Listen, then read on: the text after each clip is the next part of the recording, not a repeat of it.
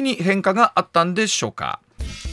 中国の旧正月春節に伴う大型連休で、まあ、日本にも多くの観光客が訪れてこられたんですがさあ新型コロナウイルス禍で落ち込んだ訪日客今年は回復したように思いますがいわゆるコロナ禍前の爆買いからは変化が見られたというところであるんですが、はい、さあ近藤さん中国政府が定める休暇が10日から17日までの8日間だったそうでございますが、はいはい、大きな変化、近藤さん、どんなふうにご覧になってますか？そうですね、あのこれはあの大阪の皆さんも感じてらっしゃると思うんですが、はい、その昔、一昔前ですね、コロナ禍の前は、その爆買いと言われるですね、うんあの大量の中国人の方がですね、大阪にもいらっしゃってですね、はい、私もその時期に大阪行ったこともありますけど、あの大阪城がまるで中国城のようになってですね、あの中国語で道を聞かれたりしてました。はい、それからたこ焼き屋さんがなんか中国語で言ってたりですね、案内してたり、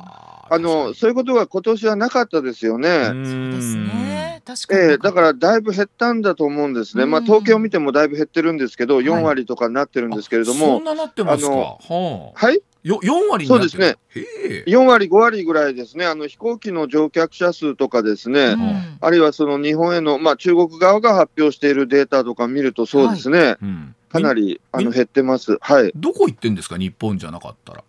えっとですね、まず海外旅行自体が減ってるんですよ。ね、そう言いますよね。そういうことか。あのコロナの前はあの延べで1年間1億7000万人ぐらい海外に出てたんですね。うん、日本の人口より多いんですよ、延べにするとですね。えー、それが、まあ今年はまだ2月なのでちょっと分かりませんけれども、はい、かなり減ってるんですね。うん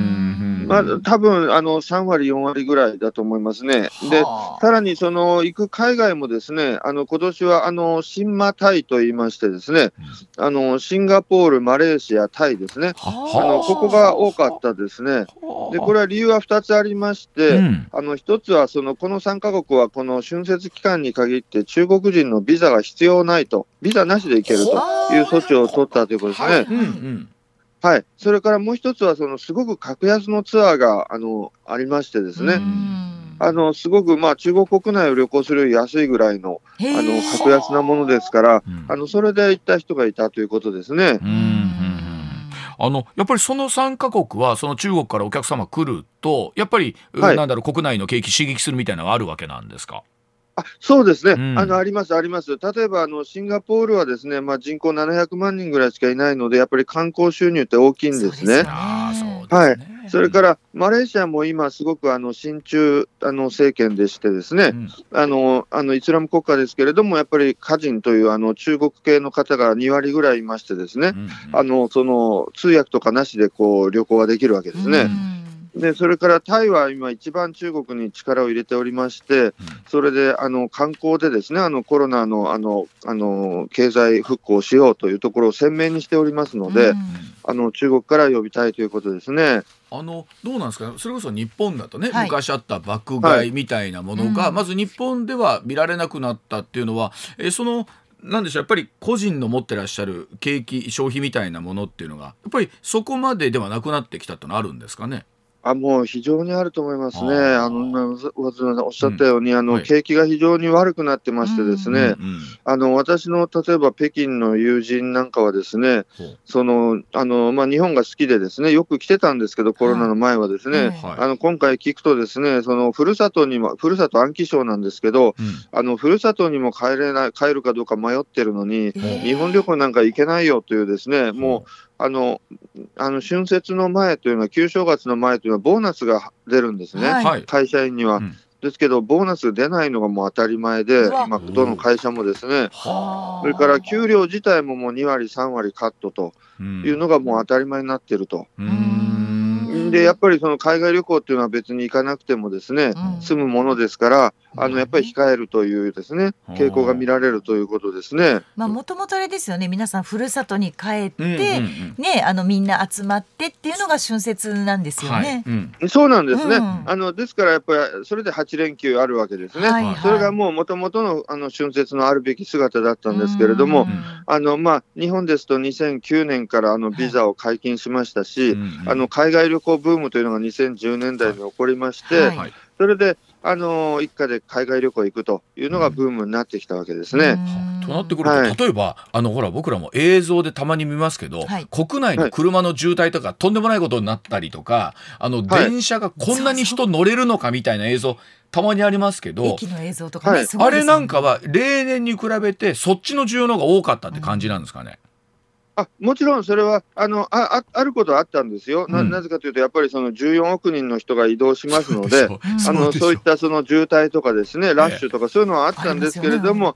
あのそのあのコロナの前のようなですね、うん、そのもうこう、なんていうんですかね、こう猫も借子も海外旅行とか、あのそういったような感じではなくなったんですね。ね。で例えば、あの私のあの上海の友人なんかはですね、はい、その今回のその春節についてこう聞きますとですね、うん、そのあの8連休、去年は7連休だったんですけれども、うん、1日増えて8連休の大型連休だとか言うけれどもですね、うん、あの私の息子は失業してて365連休だとかですね。なるほど、はい、あなるほど。そういう状況なんですよ。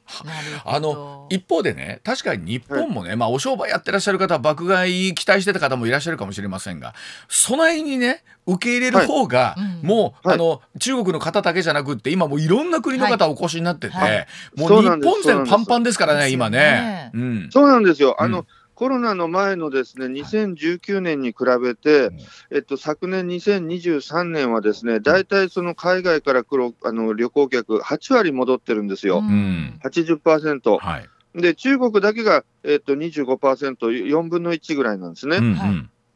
なんで、その80%戻ってきて、今年は100%超えるんじゃないかと、2019年超えるんじゃない、5年前超えるんじゃないかと言われていて、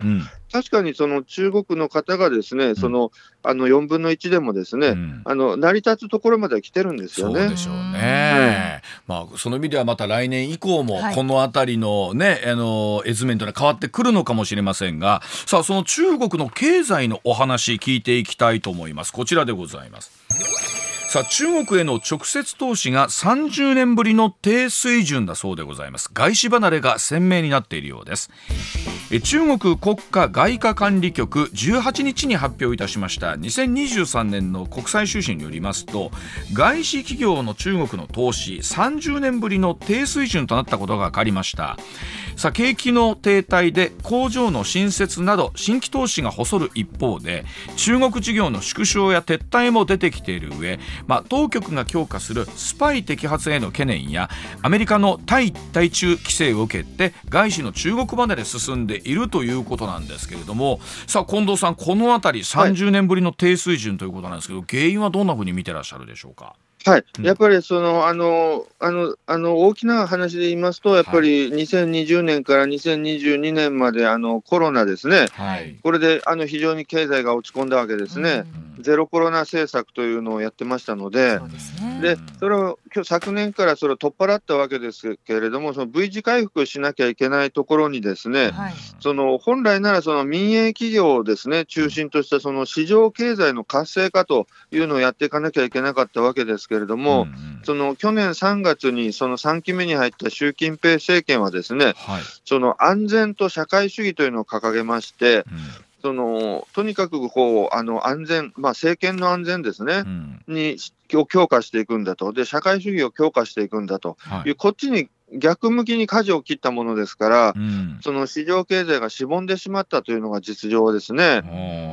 で例えばあの日本でもそうでしたけども中国の進出ってもうねここに30年ずっとあるんですが一方で、はい、手を引いた外資っていうのは今度はどこに向かって、うん、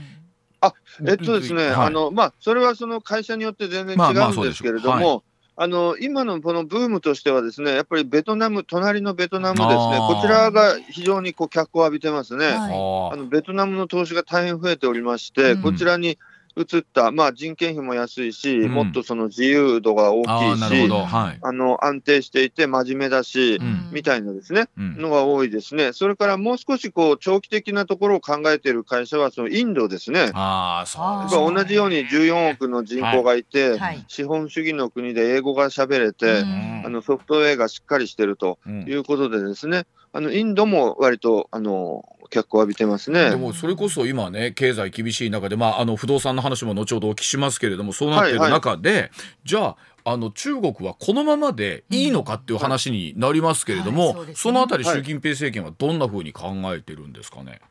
あそれはやっぱりこのままではまずいと 思ってると思いますね。うんうん、まあ、特にあの来月5日からですねあの全国人民代表大会という、まあ、年に一度の国会が開かれるんですね。はいで、そこであの李強首相があの政府活動報告というのを3月5日に発表するんですけれども、うん、まあ、そこに向けてですね、今、そのどういうふうにこのこの湿地回復していくかということをですね、うん、ちょうどこう策を練っている段階なんだろうと思います。うん。うん、特にあの不動産の話っていうのは去年ぐらいから出てますけれども、ね、あの焦げついた、はい、焦げついた金額がもうとんでもない金額になってるじゃないですか。はい。はい、あの辺りはどんなふうに処理していくんでしょうかね。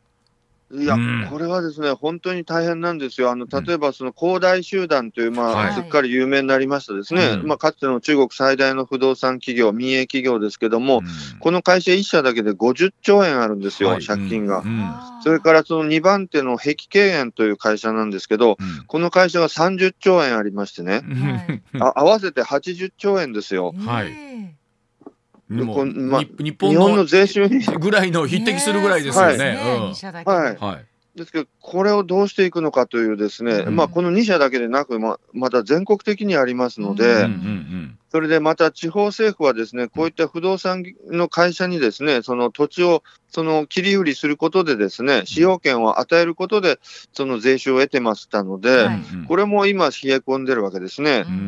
でなんかそうすると、はい、はい、どうぞ。中国のおっしゃったように、あの、例えば、えー、公務員の人たちにも給料が支払われてないとか、うん、さっきおっしゃったお友達でもね、はい。はい、実家に帰省する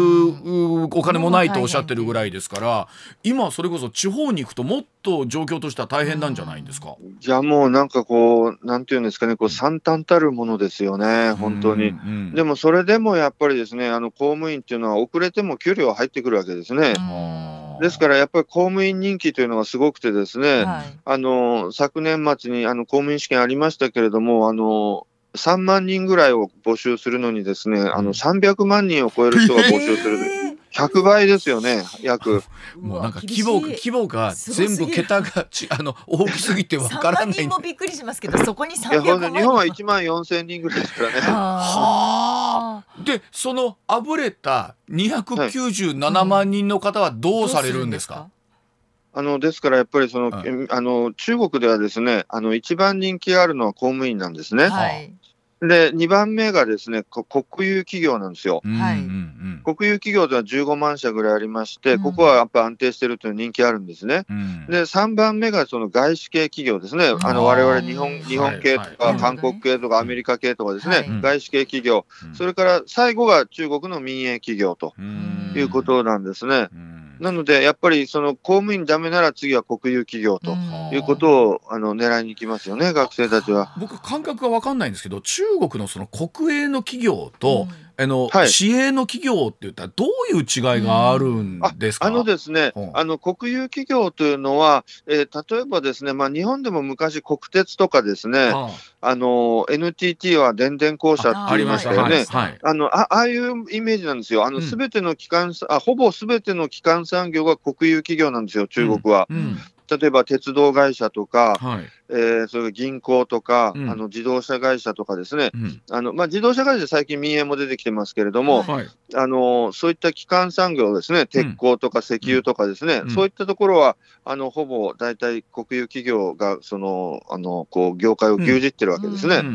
なので、そこがやっぱり一番安定しているだろうということですよ。日本で大企業に入るようなイメージですね。ですか？で、はい、まあそこはその意味ではきっと潰れないでしょうし、会社もまあその支援もあるんでしょうけれども、はい、えっと、市営の企業とかっていうとやっぱその意味ではかなりそこの差を開いてるイメージなんですか？あそうですね、あの一時期ですね、その IT ブームが起こった時は、例えばアリババとかテンセントとかですね、その民営企業ブームが起こったんですけど、あのアリババも6分割されてしまいましたしですね、うん、そのやっぱりその民営企業はあの大変リスクが高いんですね。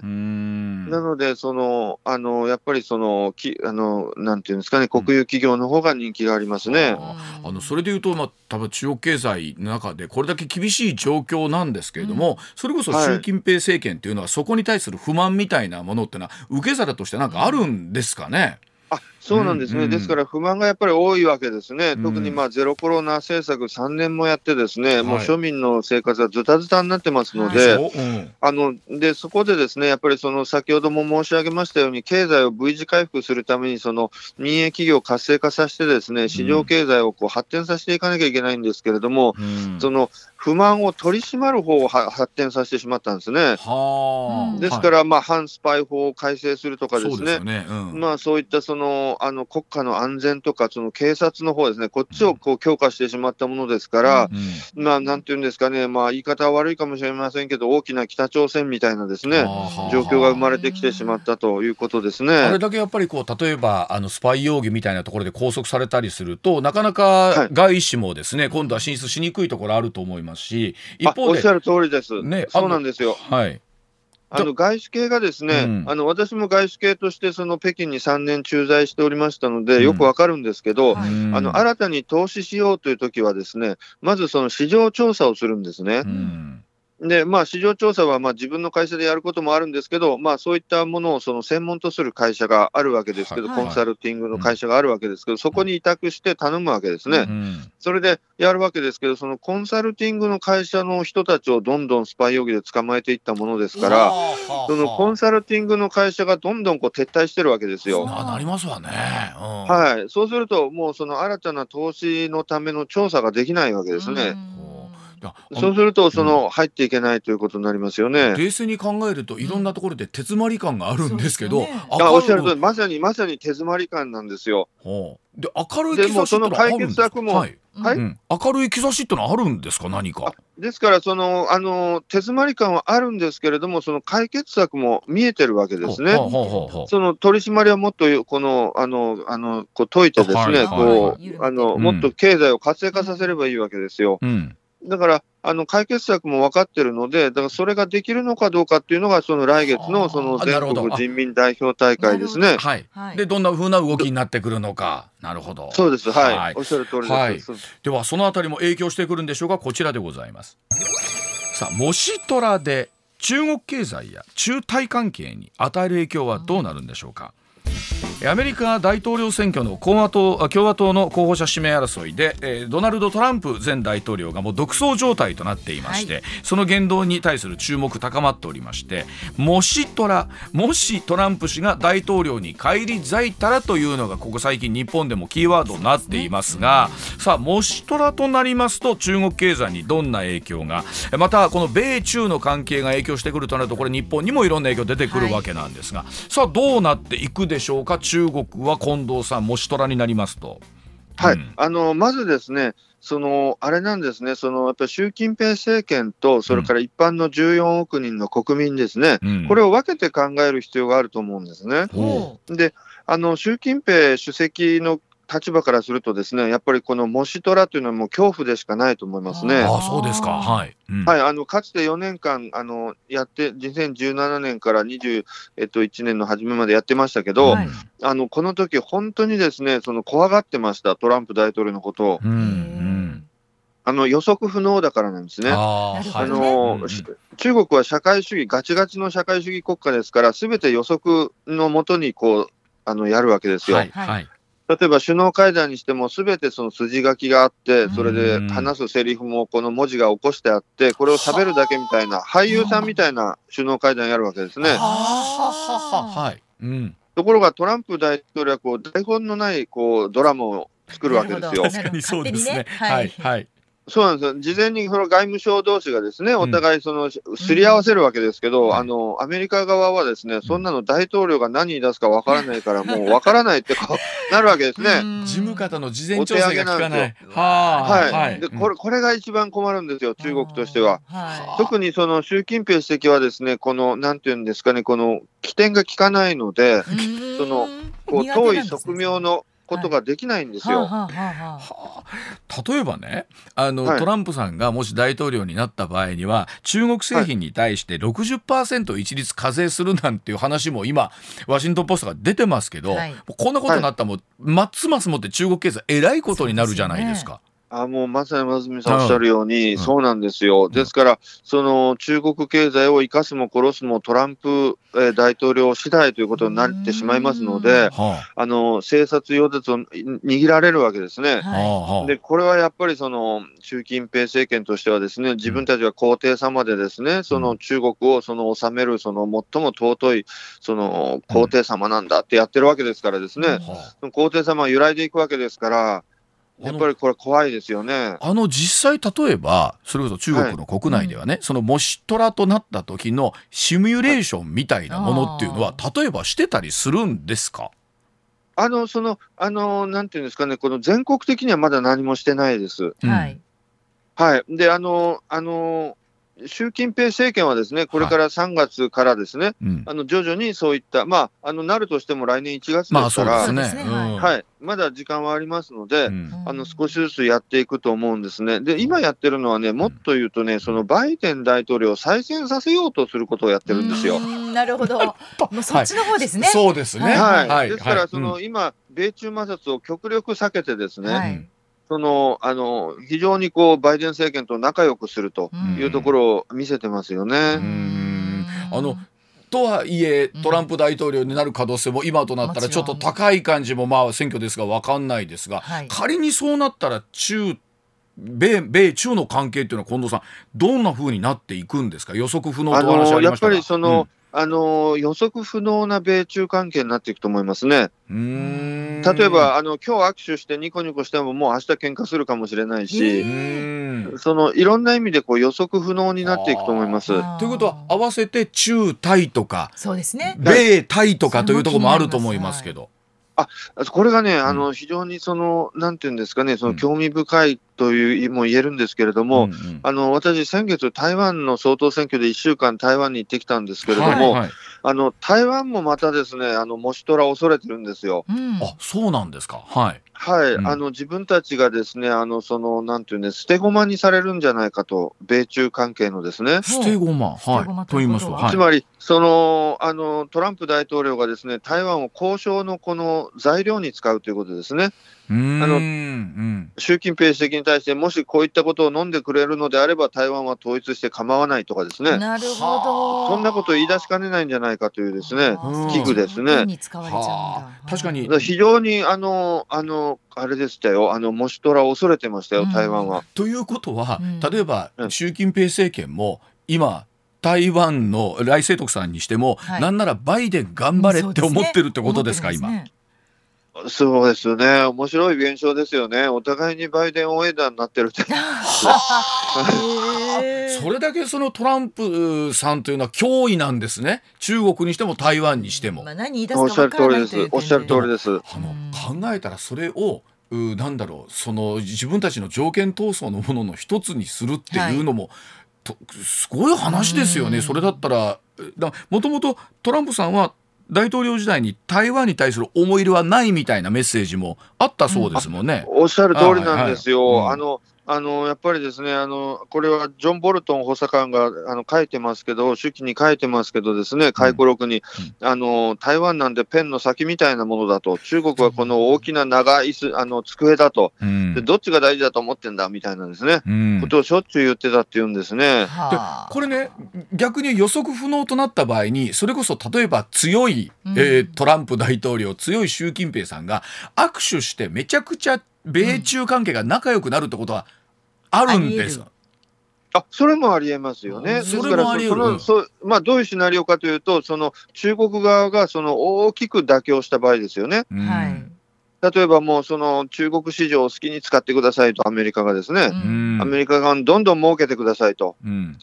いうですね、まあ、戦前、まあ、そういった状況はみんなあったわけですけども、うんうん、まあ、そういうことを許して、その代わり台湾くださいみたいなですね。はあ、はい、お互いにメリットがあるとなると、そ、ね,、の方法もあるということですか。組むこともあるんだ。まあ、そのトランプだと、もう、その、すべてがあるわけですよね。はあ。バイデン政権だとありえません、こういうことは。なるほどね。はい、一方で、逆、逆に振ると、あの、すごい緊張関係の高い、うんえー、米中になる可能性もあるってことですよね。そうですね、それで何度も言いますが、その予測不可能なその世界、だから日本も困るんですよ、これ。はい、でまさにそのあたり含めて、ですねじゃあ、尖閣周辺はどうなっていくのかというお話含めて、お知らせの後お話を伺ってまいります。はい。ここで番組からのお知らせです。4月20日土曜日に番組のイベントをやります。タイトルは上泉雄一のエーナー専門家スペシャル激論大阪春の陣。出演は数量政策学者高橋洋一さんジャーナリスト須田慎一郎さん。MBS ラジオニュース解説石田英二さん。そして私上泉雄一西村麻子アナウンサーも登場します。政治経済外交安全保障など注目のニュースを皆様の目の前で高橋さん須田さん石田さんにズバッと切っていただく生討論イベントです。チケットはローソンチケットで現在先行販売中です。観覧チケットは3700円。配信チケットは2000円です。場所は大阪工業大学梅田キャンパス OIT 梅田タワー上昇ホールです。大阪メトロ梅田駅や JR 大阪駅からは歩いて5分です。詳しくは番組の公式ツイッターをご覧ください。時刻6時58分になります。続いてはこちらです。さあ尖閣諸島周辺領域でえ中国が自衛隊に退去勧告でございます。え活発化する中国の海警船に対に対してですね日本はどう対応していくのか。中国海警局の戦艦がですね、えー、艦船が先月沖縄県の尖閣諸島周辺を飛行する自衛隊機に対して退去するよう複数回にわたり警告を行っていたことが分かりました、まあ、これまでもですね中国側が退去警告をすることはあったものの連続して警告が発せられたのは初めてということで日本側は外交ルートを通じて反論したということなんですけれどもさあこの辺りの動きまずはちょっと近藤さんに解説をいただきたいと思うんですけども。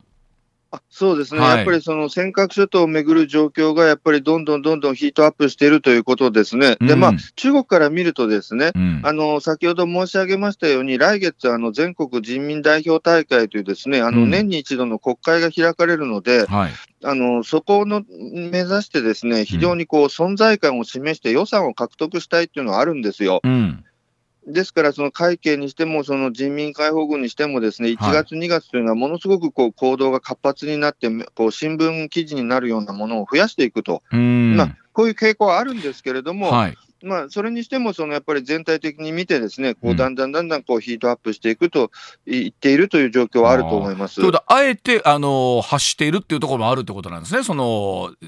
人代に向けてっていうところがあってそうですね、やっぱりそのあの予算獲得のために、ですねこれはアメリカ軍なんかもそういうところ見られるんですけど、うん、ど。じゃあ、7時の情報の後さらにお話を伺ってまいります。はい。近藤さん、お話途中になりましたが、はい、アメリカもなんですか？えあの。やっぱりその、うん、どのあの国のですね、うん、そういったその会計とか軍か軍隊もですねやっぱり予算を獲得したいというのはあるので、うん、あのやっぱりその予算審議、予算決定が行われる前にこう目立った行動をするというのはですね、そのあのあり得ることではあるんですけれども、まあ、それにしてもですねやっぱりその年々こう過激になってきているということは言えるんですよね。これあの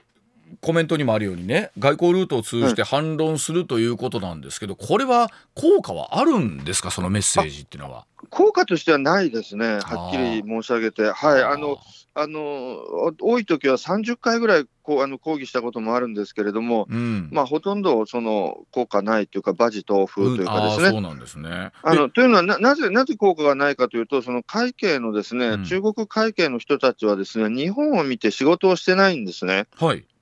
あの習近平主席を見せ仕事をしてるわけですよ。ですから、習近平主席が言えば効果はあるんですけど、うん、日本から言われても、ですねこう日本を見て仕事してませんので、うん、その何のこれもないですよね、まあはい、かといって日本、このまま手をこまねいてるわけにもいかないとは思うんですが、あの近藤さん、先日ね、えーとはい、2026 2年の6月まで2年半にわたって、はい、えー、海上保安庁のトップ務められた奥島海上保安庁長官と前、はい、あの、対談を行ったということだったんですけど、これ、どんなお話聞けたんですか、ね、週間ぐらい前ですね、はい、はい、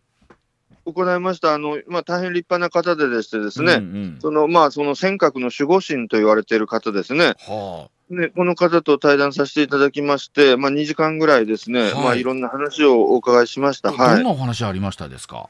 あのまずそのやっぱりあの我々が一番気になるのは尖閣どうやって守っていくのかっていうところですよね。うん。うん、あのそれはまあそのあのスローガンで言うと冷静かつ毅然とした対応を取るということを言ってましたね。冷静かつそれからその、はい。はい、あのかあの興味深かった言葉がですね、勝つよりしのぐんだっていうんですね。う。ん、そのか勝ちを目指すのではなく、こうしのぐこと、負けないこと、守りきることを目指すんだっていうんですね。あのこれはなぜかというと、ですね尖閣諸島というのは今、日本側がその実効支配してるんですよ。はい、だからそのオフェンスではなくディフェンスなわけですね、攻めではなく守りの戦いをやってるわけですね。というと、その別に勝たなくても守りきれば、しのげば、これは日本の勝ちだと。いうそういう発想でやってるって言ってましたね。これでもあのしのぐというのはまあ確かにこうどうなんだろうとは思いつつも、はい、しのぐのはずっと守り続けなきゃいけないわけですよね。はい、そうですよねあおっしゃる通りなんですよ。で、その私もですね、その、うん、あの、まるでこう、軍事オタクのようにですね、うん、その、海保は71隻しかないのに、中国海警は157隻あるではないですかとかですね、あの、海保の、あの、あの、銃はその40ミリ砲ですけど、その、中国海警は76ミリ砲じゃないですかとかですね、うん、まあ、いろんなことを聞くんですけど、まあ、その、具体的な作戦は、その、言えないとか言いながらもですね、まあはいはい、その、あの、やっぱりその、例えばその、必必ず中国のその感染よりも数を多くするとかですね、あの向こうが4隻できたらこっちは8隻でいくとかですね、必ず数を多くするとか、それから、その最後にメッセージを発するのをこちら側にすると。うんつまりここは日本の領土だから出ていきなさい、あの領海で出ていきなさいということをですね、ずっと言い続けて、向こうも言ってくるらしいんですけど、でも最後に必ず言うっていうんですね、そそうしないと日本は言ってこなかったっていうのを理由にされるのが、あのされないようにとか、細かいことをね、いろいろ考えてるというふうにおっしゃってましたよ。あの僕らが思ってる以上に、相当デリケートな状緊張感にはなってるんでしょうね、うん、その細かい行動とか一つ一つ取ってみると。あそうですね、あの、もう接続水域にはですね、もうほぼ毎日入ってきてますので、それでその領海にもですね、あの1か月に8隻とかですね、延べでいうとですね、入ってきてますので、でそれがだんだんこうエスカレートしていってますので、の相当やっぱり緊張してるようですね。それこそあのよく言われますサラミじゃないですけど、ちょっとずつちょっとずつこう切り取ってきてこう寄せてくるみたいな感じなんでしょうね、そのあたり、おっしゃる通りです、おっしゃる通りです。で今あの中国はフィリピンとも南シナ海で争ってまして、こちらのがもっと激しいことになってるんですよ、船同士がぶつかったりですね、去年もしましたし、あのですから、そのやっぱりフィリピンがやられたら、ですね次は尖閣もやられるんじゃないかというあのあれですよね。予測のもとにもう必死に今守っているというところですよね。あのまあそれこそじゃあもし虎じゃないですけども、はい、そうなって台湾有事が、まあどういう形になってくるのかによっては必ずここ尖閣のところっていうのは通ってくるわけですからねこの辺りっていうのはね。あそうなんですね、ですからもうその先ほど台湾の話申し上げましたけれども台湾もそうですけど尖閣もですね守らないかもしれないとトランプがですね。うん、となるとやっぱり日本自身で守っていかなきゃいけないと。はい、いうことですよね。あの先日上川さんもいろいろ島しょ国回っておられた中でね、やっぱり中国の脅威っていうのは相当いろんなところで感じたみたいなところってあって、はい、なんなら状況によってあってもくれないみたいな感じもあったって思った時に、いろんなところの海洋進出ってのはもう出てますもんね。そうなんですね、だからその奥島あの長官も言ってましたけど、合唱が必要だと、つまり日本やフィリピンやベトナムやですね、こう困っている国がみんなでこうあの手をつないで、ですね、中国に対抗していくと、この姿勢が大事だっておっしゃってましたね。まあ、でも本当、それでいうと、まあ、台湾総統選挙終わって、まあ、しばらくはまだこのバランスの上で成り立ってますけど、はい、11月の大統領選挙を超えて、さあ、1月、まあ、どっちが勝つかによりますけど。はい本当また今年1年、ね、うん、またね、予断許さない状況ですね、これね。はい、そう思います。あの、注視していく必要があると思います。ました。はい、あの、今週も脂っこい話からライトの話まで、はい、え、近藤さんどうもありがとうございました。またお願いします。ありがとうございました。上泉雄一のエーナー MBS ラジオがお送りしています。取れたてピックアップニュース。こだわりの朝どれニュースをご紹介、はい、まずは政治の話題です、はい、旧統一教会から選挙の支援を受けたなどと指摘が出ている森山文部科学大臣について立憲民主党は不適格だとして不信任決議案を衆議院に提出しました、はい、一方自民公明両党は20日の衆議院本会議で否決する方針です、まあ、本当にいろんな方ともちろん会うでしょうし、はい、写真も撮るでしょうし、まあ、署名もするんでしょうけれども、えー、そんなに人は覚えてないですか？ね忘れるんですかね。記憶になくなるんですかね。でうっすら覚え思い出してくるんで、ね、はい、でまた忘れちゃったりはい、はい、続いてはロシアの話題です。北極圏の刑務所で獄死したロシアの反体制派指導者ナワリヌイ氏をめぐり、はい、ロシア人権団体は19日遺体を遺族に返還するよう求める連邦捜査委員会宛ての訴えがおよそ6万件に上っていると公表しました。はいロシア当局は返還を求める遺族側の要求に応じていません、まあ、これは当然ご遺族とすると、はい、まあねね、えー、その死因を知りたいというところありますし、はい、まあ、我々普通に見てたもどう見ても不可解なところっていうのがありますし、はい、まあ、もちろんこれね、えー、各国 G7 外相も動いてるところではあるんですが、うん、さあこの辺りはロシアどういうふうに出るんでしょうね、はい。うん、続いてはこちらの話題です。東北電力は19日火災対策工事の遅れから再稼働を延期していた女川原発2号機を9月頃に再稼働すると発表しました。再稼働すれば2011年の東京電力福島第一原発事故後東日本にある原発では初めてとなります、まあ、もちろん地元の理解、えー、周りの、ね、方の理解というのは非常に大事だと思いますし、はい、まあ、一方で本当にこのエネルギー事情どうしていくのかとなった時に、ねはい、まあ、電気代高止まりしているという中でどういうような選択を取っていくのかになりますよね、これはね。はい、続いてはこちらです。産経新聞によりますとサッカーフランス1部リーグの伊東純也選手が女性2人の同意なく性行為に及んだとして刑事告訴された問題で伊藤選手らは19日虚偽の告訴をされたとして女性2人に対しおよそ2億円の損害賠償を求める訴訟を大阪地裁に起こしました訴状によりますと伊藤選手側は関係者や女性2人ら合計5人でホテルで飲酒しただけで性加害は事実無根と主張。報道を受けスポンサー契約が打ち切られるなどしたとしています。一方女性の代理人弁護士は確信を持って刑事告訴している法的手続きにおいて被害が真実であることが明らかにされるよう対応していくとしています、まあ、あのまた新たな局面迎えてきたわけなんですけれども、はい、本当にこれは裁判の場になった時に、はい、さあどちらがどうなのかっていうことですよね、ね。これはね。うん続いてはこちらです。国発注の東北復興工事で競争入札や随意契約を実施せずに施行された工事が5件あることが分かりました。別の既存工事の受注業者と増額契約を結び工事を依頼して費用を紛れ込ませていて5件の総額は35億円を超えるということです、まあ、これが事実だったとすると、はい、その正当な手続きをせずに、まあ、支出が出たということですから、これ会計法上の大きな問題になってくるということなので、さあどうでしょうねこの辺りは。額も額ですね、ね。はい、続いてはこちらです。大阪港湾局は19日堺市の大阪湾内でクジラ1頭が死んだことを確認したと明らかにしました。クジラは1月から周辺海域で目撃されていて動かずに漂流。府は死骸を堺市内の浮遊地に埋設する方針を決定し、はい、12年後に骨格標本として大阪市立自然史博物館に提供する予定です。やっぱりなかなか大阪湾に入ってきちゃうと、はい、自力で出ないことには。そうですね、ね、難しいですよね。ね、うん、あの今こう映像でも出てるんですけど、はい、あの中見てたら悲し悲しいという悲しくなりますねこれはね。はい、はい。うん、最後はスポーツの話題です。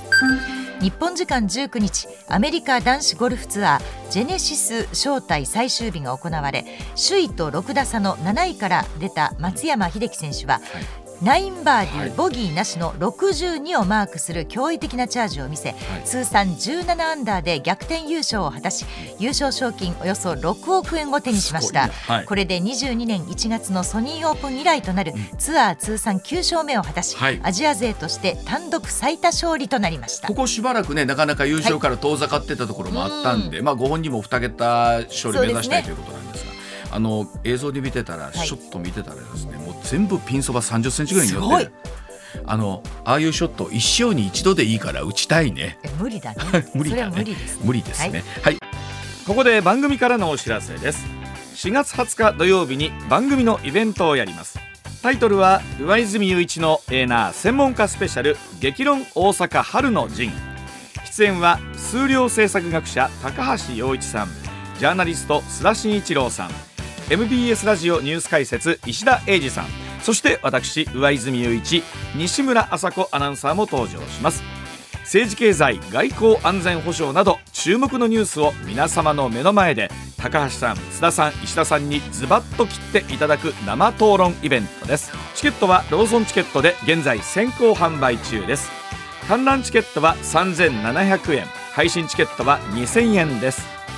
場所は大阪工業大学梅田キャンパス OIT 梅田タワー上昇ホールです。大阪メトロ梅田駅や JR 大阪駅からは歩いて5分です。詳しくは番組の公式ツイッターをご覧ください。